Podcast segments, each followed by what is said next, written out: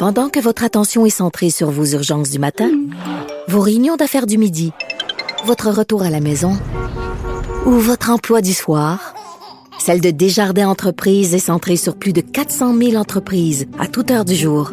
Grâce à notre connaissance des secteurs d'activité et à notre accompagnement spécialisé, nous aidons les entrepreneurs à relever chaque défi pour qu'ils puissent rester centrés sur ce qui compte, le développement de leur entreprise.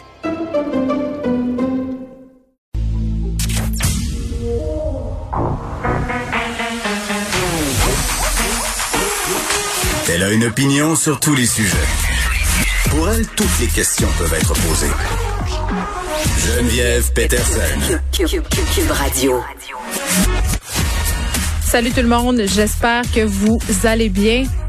Ouf, c'est un lundi assez particulier, un dur lundi, j'ai envie de dire. Pour vrai, je sais pas si vous êtes comme moi, parfois, le dimanche soir, euh, vous vous dites, ah, le, retour au travail, ça va être quelque chose demain. Là, on dirait qu'avec ce qui s'est passé, euh, c'est encore pire. Euh, dimanche matin, quand je me suis réveillée, euh, à cause du changement d'heure, je me suis réveillée plus tôt, puis j'ai vu euh, tout de suite sur mon cellulaire qu'il se passait quelque chose. Il y avait, ça buzzait, ça arrêtait pas de buzzer. J'avais des notifications sur euh, Facebook, sur Twitter. Il y avait des pop-up de médias.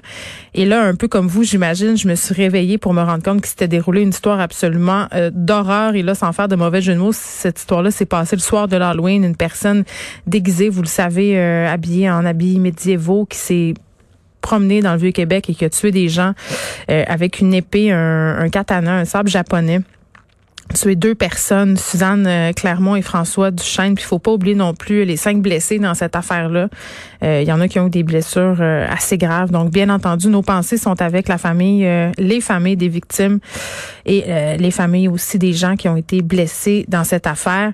Toute la journée, c'est sûr, on a voulu en savoir davantage, en savoir plus. Moi, je me pose tout le temps la question euh, jusqu'à quel point on a besoin de savoir tout dans les moindres détails. On a spéculé.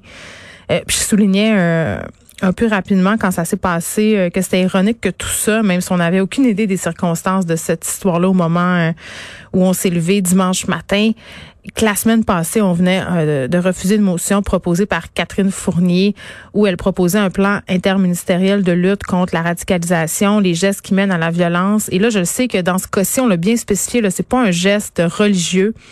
Euh, cependant, juste spécifier que la radicalisation, c'est pas nécessairement religieux. Dans ce cas-ci, ça, ça semble être un problème de santé mentale.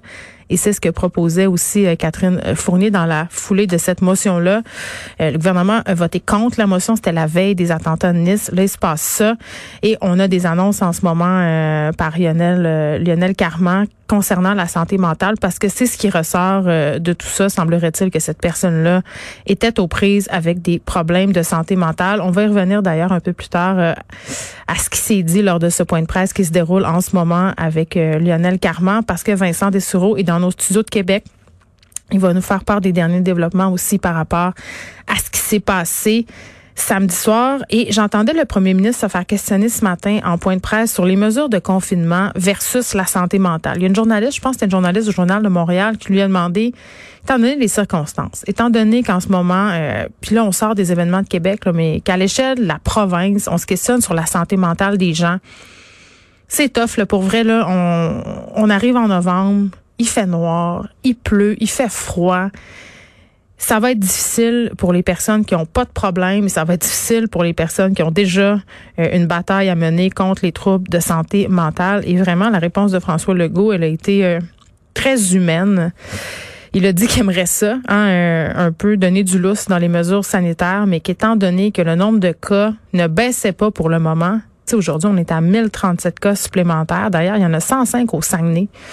Euh, ben qu'on pouvait pas, qu'on pouvait pas pour l'instant desserrer, si on veut, euh, les mesures sanitaires qu'il allait falloir continuer à être patient. Donc, on va faire un retour euh, sur ce qui s'est dit ce matin, aussi avec Vincent Dessoureau un peu plus tard dans l'émission. Mais tout de suite, on va se poser une question qui, moi, je trouve assez fondamentale là, quand il se passe des choses comme ça, des choses comme il s'est passé samedi soir à Québec.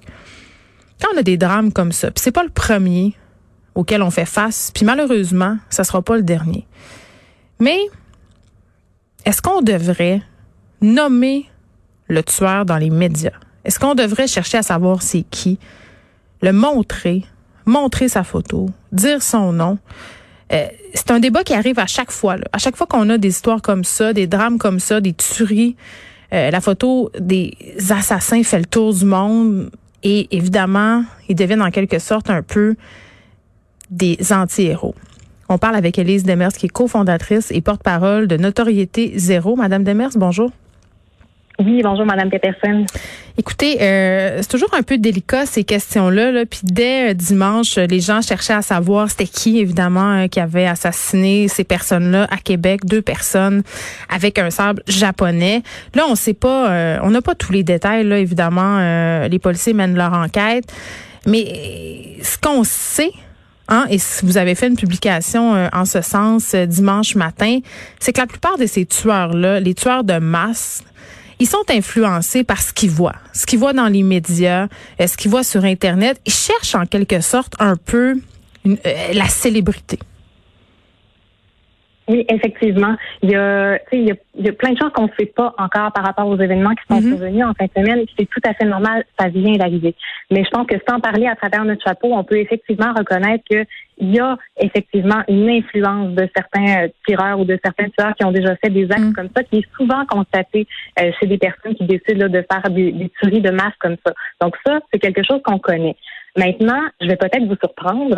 Est-ce qu'on doit nommer leur nom? En fait, la réponse, tout d'abord, c'est oui, dans un premier temps. Parce que si on les nomme pas, c'est certain qu'il peut y avoir un effet un peu d'alimenter les théories du complot ou la méfiance même du public envers les médias et envers les autorités. Mm-hmm. Donc, c'est certain que quand un événement comme ça se produit, oui, on doit le nommer. On doit le nommer une première fois lorsqu'on sait qui, qui est accusé.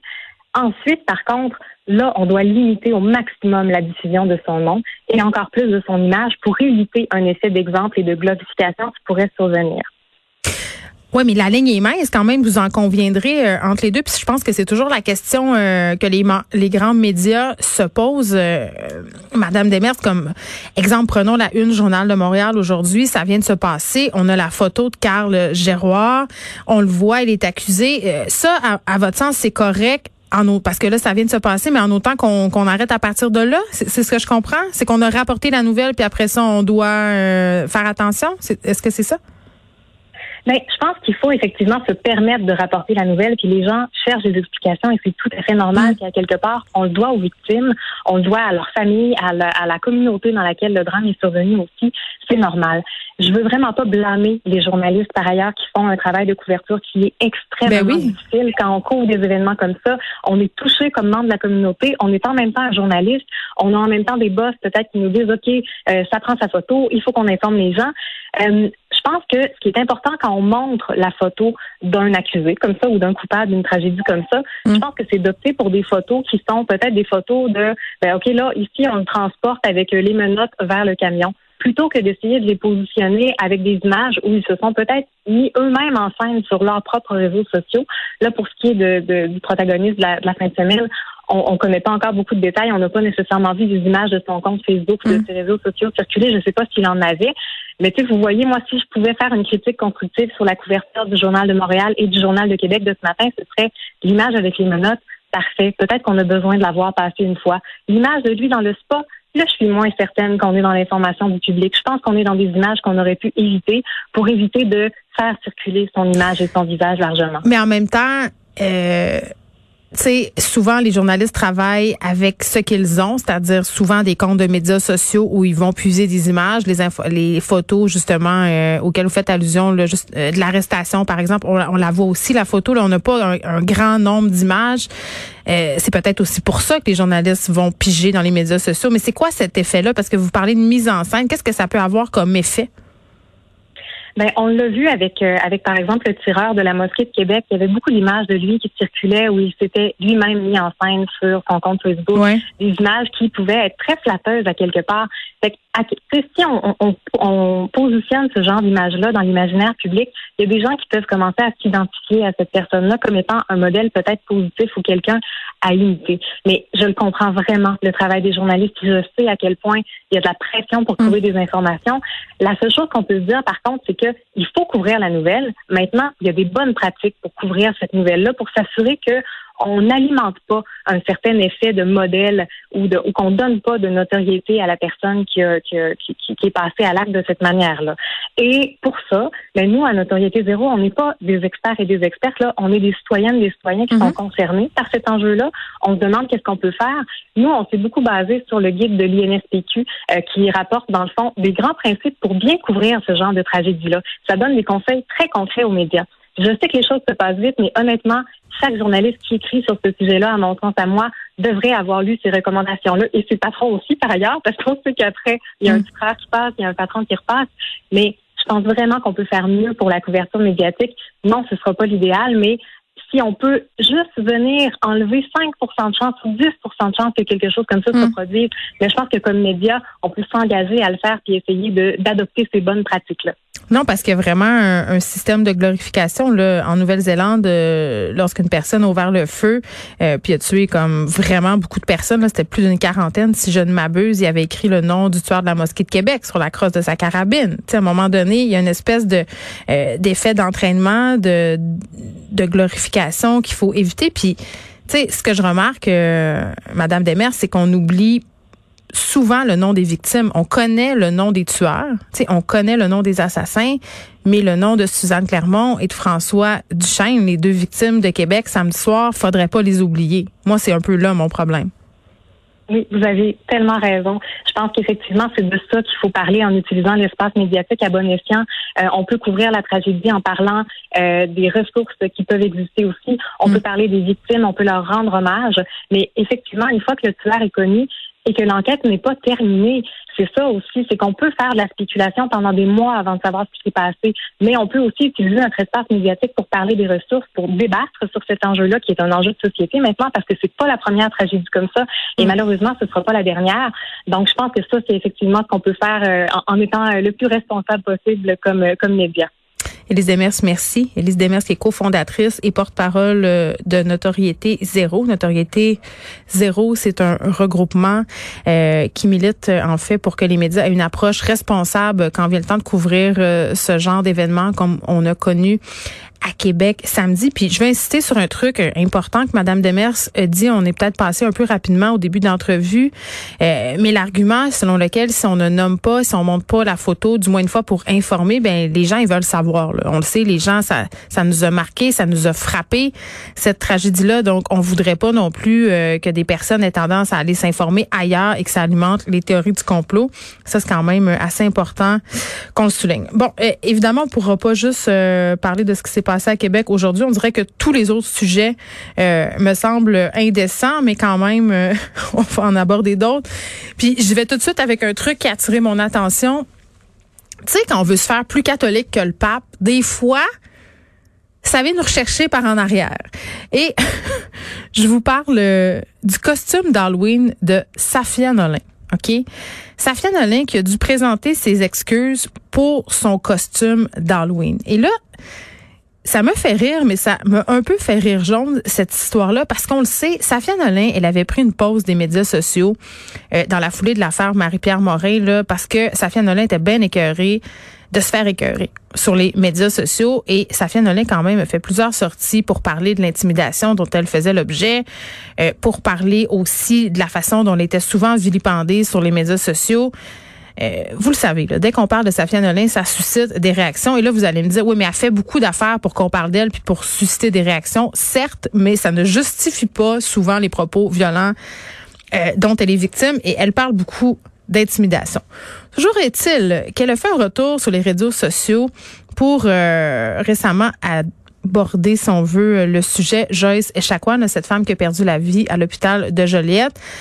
Mais elle a fait parler d'elle de façon assez négative parce qu'elle a décidé de se déguiser en Charles. Charles, le candidat d'occupation double, tu sais, celui-là qui se dit leader positif, qui est, en tout cas, je, je dois dire, je suis pas tant occupation double ces temps-ci, là, mais il a l'air de tomber scénaire de bien du monde. Charles, là, il a l'air euh, une espèce de gars de croissance personnelle un peu louche qui arrête pas de tomber scénaire à tout le monde en voulant être leader. Donc, assez déguisé en Charles, qui est un entrepreneur web, un conférencier. Et là, il a un peu niaisé euh, sur les médias sociaux. Il a dit, mon déguisement commence par M et finit par masculinité toxique. Donc, elle était déguisée en Charles, puis elle disait que c'était le porte-étendard de la masculinité toxique. Et là, les réseaux sociaux se sont un peu enflammés parce que ce qu'on lui a reproché, en fait, à Safia Nolin, c'est de se déguiser en un candidat d'occupation double pour rire de lui alors qu'elle a dit à plusieurs reprises être contre ce type euh, d'affaires-là sur les médias sociaux. Euh, c'est un peu comme l'arroseur arrosé. Et là, sa Nolin était vraiment fâchée. Elle a fait une autre sortie pour dire que elle était vraiment en bout, puis que là, il fallait qu'elle fasse une vidéo pour s'excuser, puis qu'en même temps, euh, ça avait blessé du monde. Elle était désolée, qu'elle était prête à se remettre en question, qu'elle était pas de mauvaise foi. Mais à un moment donné, c'est tellement de niaisage. Elle a même dit, je regrette quasiment de m'être excusée parce que là, parce qu'elle s'est excusée, elle a un genre de, de backlash de merde sur les médias sociaux. Elle a dit à un moment donné, tabarnak, qu'est-ce que vous voulez? C'est un homme blanc hétérosexuel fucking toxique. Je ne vais pas m'excuser comme si j'avais frappé une grand-mère. Je suis pas sûre qu'elle va arrêter d'avoir de la haine des suites de cette déclaration. Mais elle a un point. Elle a un point. Euh, hein, si on vaut pas une risée, on vaut pas grand-chose. Par contre, j'ai souvent parlé du fait que je trouvais ça un peu cave de rire des candidats d'occupation double parce que c'est un peu une cible facile. Ce sont un peu des cibles faciles. Mais bon, je pense que Safia Nolin, peut-être, que j'aime beaucoup par ailleurs, là, euh, elle a pas bien évalué Hein, avant de, faire cette sortie. Elle aurait pu se déguiser en Charles d'occupation d'eau puis peut-être pas le poster sur les médias sociaux, garder ça pour ses amis, puis rire un peu parce que c'est bien clair que quand tu passes ta vie à dénoncer l'intimidation, tu dès que tu fais quelque chose qui peut être interprété, ben tu te fais tanner.